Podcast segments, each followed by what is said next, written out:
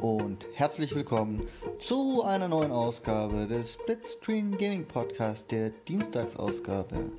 Das bedeutet, ich bin am Start, der Michael, und ich habe ein Review mitgebracht und zwar zu Bleeding Edge, der, naja, Competitive Hoffnung der Xbox Game Studios, wenn man es mal ein bisschen übertrieben äh, formulieren darf. Und das Ganze erinnert viele Leute so ein bisschen an Overwatch aus der Third-Person-Perspektive mit bisschen weniger Schießen und bisschen mehr Prügeln. So ganz falsch ist das nicht. Ich allerdings habe die ganze Zeit schon gedacht, und damit kommen wir ein bisschen ins Optische rein, an was erinnert mich das? An was erinnert mich das? Und wisst ihr was? Ihr werdet es nicht glauben, es erinnert mich ein bisschen an Splatoon.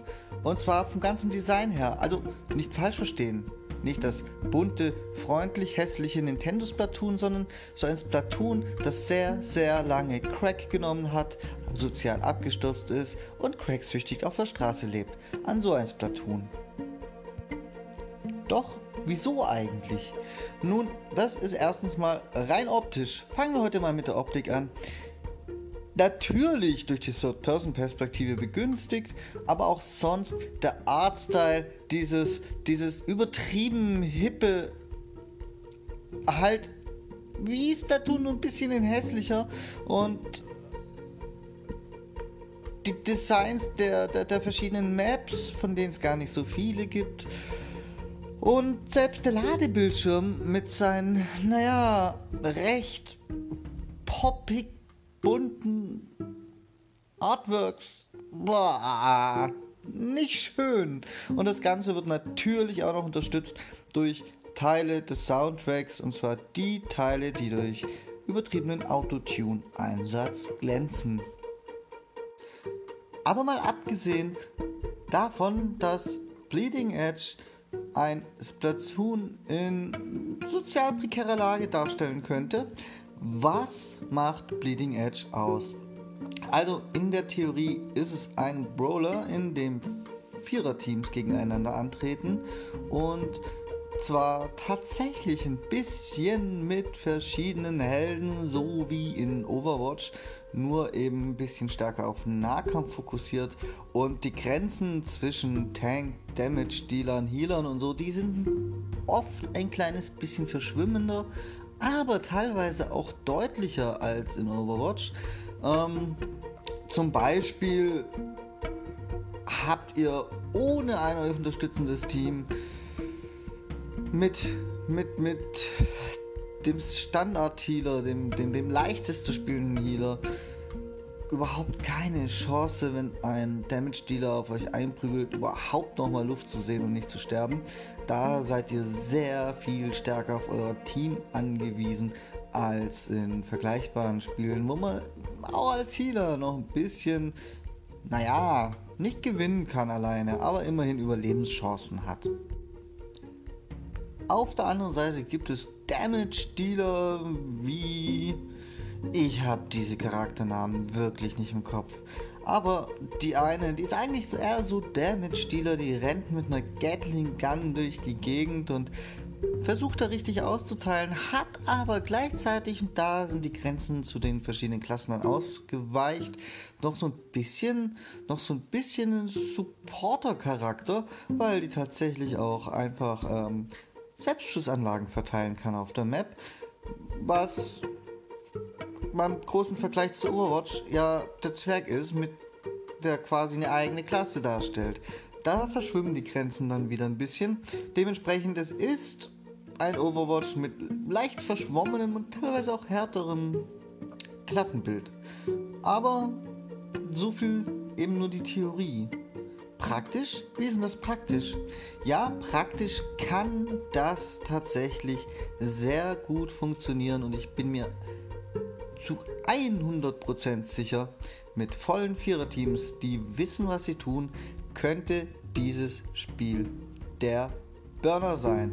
Der große Shit und Ninja Theory hat sich dabei etwas gedacht. Fest steht allerdings leider auch, dass Ninja Theory, der Entwickler, sich das nicht alles zu Ende gedacht hat. Denn leider, leider wird diese ganze eigentlich gut funktionierende Gleichung ein bisschen gesprengt, sorry, durch uns, durch uns, die dummen Spieler. Und zwar ist einfach nicht zu erwarten, real betrachtet, dass es mit einem Matchmaking mit lauter Randoms die nötige Abstimmung im Team gibt. Ich meine, wie könnte man das auch erwarten, um fair zu bleiben? Viele sprechen auch Englisch, das ist okay, das gibt dann aber halt schon wieder Probleme. Probleme in der Lokalisierung, wenn irgendwas anders heißt, als, als ich es jetzt so übersetzen würde. Und grundsätzlich ist es natürlich über viele Völker hinweg, die alle in einem Online-Matchmaking-Pool sind mit verschiedenen Sprachen, schwer darauf zu vertrauen, dass die alle auch miteinander reden. Da kann man den Voice-Chat noch so lange standardmäßig eingeschaltet lassen. Es wird einfach nie so toll funktionieren. Und dann gibt es eben viele, die sich da gar nicht verständigen können. Und die sind im Playerpool mit denen, deren Englisch beispielsweise gut genug ist, dass sie sich zumindest verständigen könnten. Und andere wiederum wollen das gar nicht. Die gehen rein, haben das Spiel vielleicht nicht gekauft, sondern spielen es über den Xbox Game Pass, in dem es released ist. Und hier kommen dann auch die negativen Punkte des Xbox Game Pass für solche Spiele mal zum Tragen. Denn momentan treibt sich da jeder Dulli drin rum, der für dieses Spiel niemals Geld ausgeben würde und auch gar nicht weiß oder Interesse daran hat, diese Spiele richtig zu spielen. Das heißt mit Teamplay. Und so sind da sehr, sehr oft sehr viele Gurkentruppen unterwegs. Und die Truppe, die ein wenig weniger gurkiger ist als die andere, oder wenn es mal tatsächlich eine Viererparty ist, die zusammenspielt, diese Truppe hat immer einen enormen Vorteil. Und so kommt, was kommen muss. Ich hatte bei vielen, vielen, vielen Runden, die ich bisher gespielt habe, kaum mehr als ein oder zwei Spiele, wo mal ansatzweise sowas wie Spannung aufgekommen ist, wo es mal ansatzweise knapp gewirkt hat. Es war in der Regel relativ schnell klar, welches Team hier mit astronomischem Vorsprung gewinnen wird. Und das fällt negativ auf, egal auf welcher Seite man steht. Ich habe einfach keine Lust, gelangweilt über die Map zu gleiten und mir zu denken, ja, Mensch, gewinnen wir auf jeden Fall. Ich kann chillen. Und ich habe auch keine Lust, frustriert über die Map zu gleiten, weil ich genau weiß, egal was ich als Individuum jetzt tue, mein Team reagiert nicht. Und ich habe auf jeden Fall verloren. Und ich habe keine Chance. Wenn das schon nach einer Minute klar ist, dann ist das schlecht. Allerdings laufen wirklich alle Spiele so ab. Denn, naja, es ist die Spielerschaft, aber es ist eben auch nicht nur die Spielerschaft. Man kann ja sagen, und die Äußerung habe ich auch gehört, das Spiel kann ja nichts dafür, wenn die Nutzer zu dumm sind, es zu spielen. Ich sehe das ein bisschen anders. Das Spiel kann nämlich schon etwas dafür, wenn es zulässt, dass die Nutzerbasis sich über das komplette Spiel so negativ auswirkt. Warum ist das so? Nun, das ist relativ einfach zu erklären. Es gibt verschiedene, verschiedene Werkzeuge, wo ein Entwickler ansetzen kann, um diese Auswirkungen ein bisschen abzuschwächen. Skill-Based Matchmaking, ein Ranked-System. All diese Dinge kann man einsetzen, um zumindest dafür zu sorgen, dass man sich nur einmal mit ein paar guten Runden aus dem absoluten Tal der Tränen rausspielen muss, um dann seinem Niveau entsprechend weiter oben oder weiter unten, das ist ja vollkommen in Ordnung, mit Spielern zusammengewürfelt zu werden, die, zu, die nicht immer gut sind, das ist ja okay, aber die zumindest die Grundzüge des Spiels verstanden haben und verstehen wollen. Aber das scheint es in Bleeding Edge nicht zu geben und dementsprechend wird immer alles zusammengewürfelt und es gibt keine halbwegs fairen Matches und das ist sehr frustrierend und macht das grundlegende Spielprinzip so ziemlich kaputt. Das grundlegende Spielprinzip, darüber haben wir noch gar nicht so richtig geredet. Was ist das grundlegende Spielprinzip?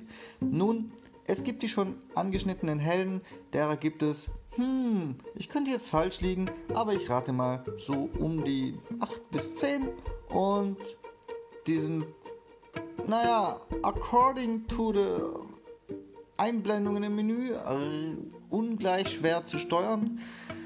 Es gibt mehr so Einsteigercharaktere und es gibt fortgeschrittene und Profi-Charaktere. Letztendlich ist aber doch irgendwie alles ein bisschen, naja, Gewöhnungssache.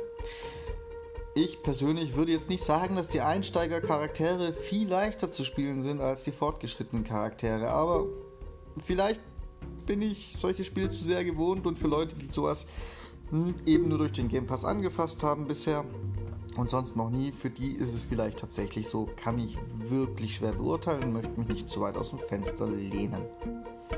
All diese Charaktere haben drei verschiedene Grundfähigkeiten und eine Art Ultimate bzw. zwei Ultimates und in der Charakterauswahl kann man sich noch entscheiden, mit welchen der beiden Ultimates man denn starten will. Nehmen wir als Beispiel die beiden von mir schon angesprochenen Charaktere. Der Healer, das dessen Namen ich verdrängt habe, weil er in so einem schwebenden Feature Gaming Chair sitzt und mit Holo-Lenkrad und Joystick über die Map navigiert. Der kann beispielsweise auf Y heilen, auf X kann er aber auch schießen und mit B ruft eine Drohne, die auch Dinge tut, wie schießen.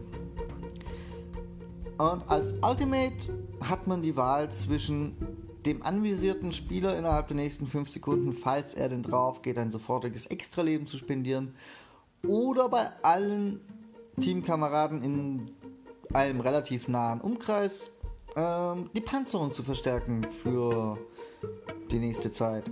Und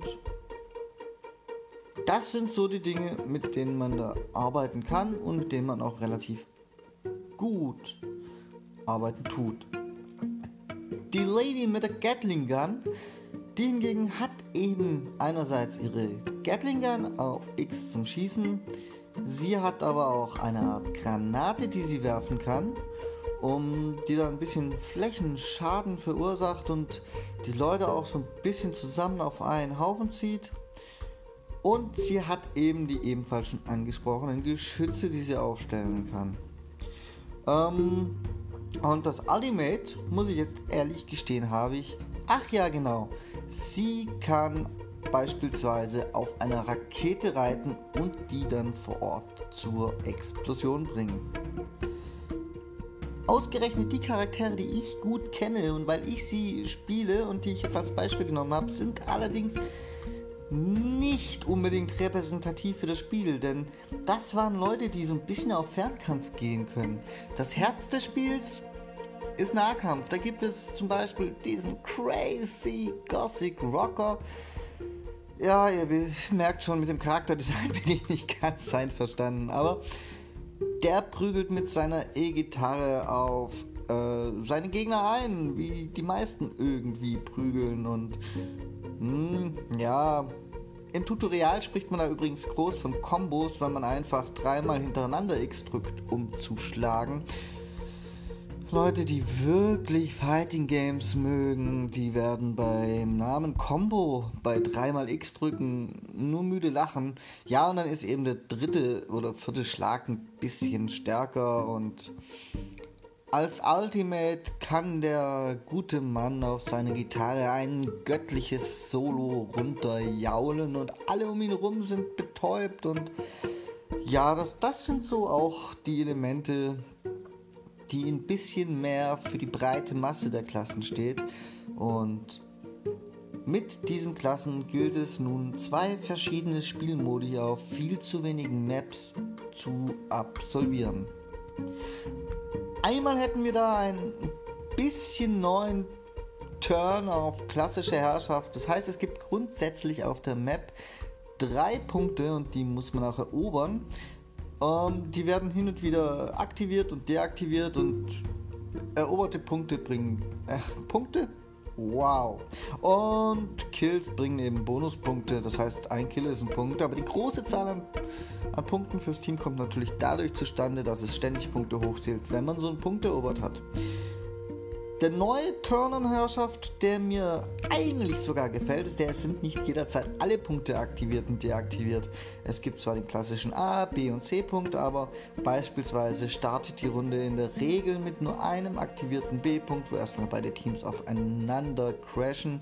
Und in Runde 2 sind dann beispielsweise B und A aktiviert und es gibt zwei Punkte, über die man sich verteilen kann. Oder es sind eben waren alle tatsächlich alle drei aktiviert und dann wieder nur einer und so steuert das Spiel ein bisschen das Spielgeschehen und es gilt eben auch mal von B. -Punkt abzuweichen. Es kann nicht so passieren, dass klassisch wie beispielsweise in einem Call of Duty A und C klar sind und der Kampf sich eher um B dreht. Nein, es ist ein bisschen mehr Dynamik drin und der Gedanke gefällt eben mit den angesprochenen Schwächen, dass schon das vielen Leuten so hoch ist, dass die jetzt, wenn doch plötzlich nur noch der C-Punkt aktiv ist, auch dahin sollten. Der zweite Modus naja, da muss man Energiezellen abliefern. Das heißt, die Runde beginnt, es spawnen verschiedene Energiezellen in kleinen Tanks. Die gilt es erst zu zerschießen, dann kann man die Batterien einsammeln. Und wenn alle Batterien eingesammelt sind oder zu lange nicht alle Batterien eingesammelt ist, dann ist die Collection Phase komplettiert und es geht zur Delivery Phase. Das heißt, da muss man dann abliefern und auch da kommen wieder Punkt A, B und C zum Einsatz. Da sind dann jeweils verschiedene der Lieferpunkte aktiv und man muss sich ohne Schaden zu erleiden ein paar Sekunden dahinstellen, um seine Batterien auf die Batterienbank einzuzahlen. Auch hier ist natürlich, vor allem hier ist natürlich äh, Teamplay vonnöten, denn wenn ich jetzt einen Arsch voll Batterien habe, sollte mein Team die Gegner von mir lang genug fernhalten bzw. Angriffe auf mich verhindern, dass ich ohne dass dieser Vorgang unterbrochen wird, ohne dass ich also ein Fitzelchen Schaden erleide, die bei einem dieser Punkte einzahlen kann. Sollte ich Schaden erleiden, dann unterbricht die Einzahlung sofort. Sollte ich sogar sterben, dann lasse ich alle meine Batterien fallen und die können wieder eingesammelt werden. Und das ist natürlich der Worst Case. Grundsätzlich zwei interessante Modi. Wie gesagt, ich kann verstehen, dass dieses Spiel tatsächlich, was die reinen Mechaniken angeht, durchdacht ist, aber eben viel zu durchdacht. Mit einer breiten Spielermasse, ohne Skill-Based Matchmaking, ohne Ranked-System, mit Leuten, die nur der Game Pass reingespült hat, die vielleicht gar nicht so auf sowas stehen und sich damit nicht auskennen, ist das leider ziemlich unspiegelbar. Optisch durchaus hübsch anzusehen auf eine sehr hässliche Art, sprich es sieht grafisch gar nicht so schlecht aus. Es sieht relativ einfach aus, was wahrscheinlich auch dafür sorgt, dass es sehr, sehr, sehr flüssig und fehlerfrei läuft. Ähm, ja, aber durchaus, durchaus ansehnlich auf seine hässliche Art. Nun, was wäre mein Fazit? Es ist kein Vollpreisspiel, muss man dazu sagen.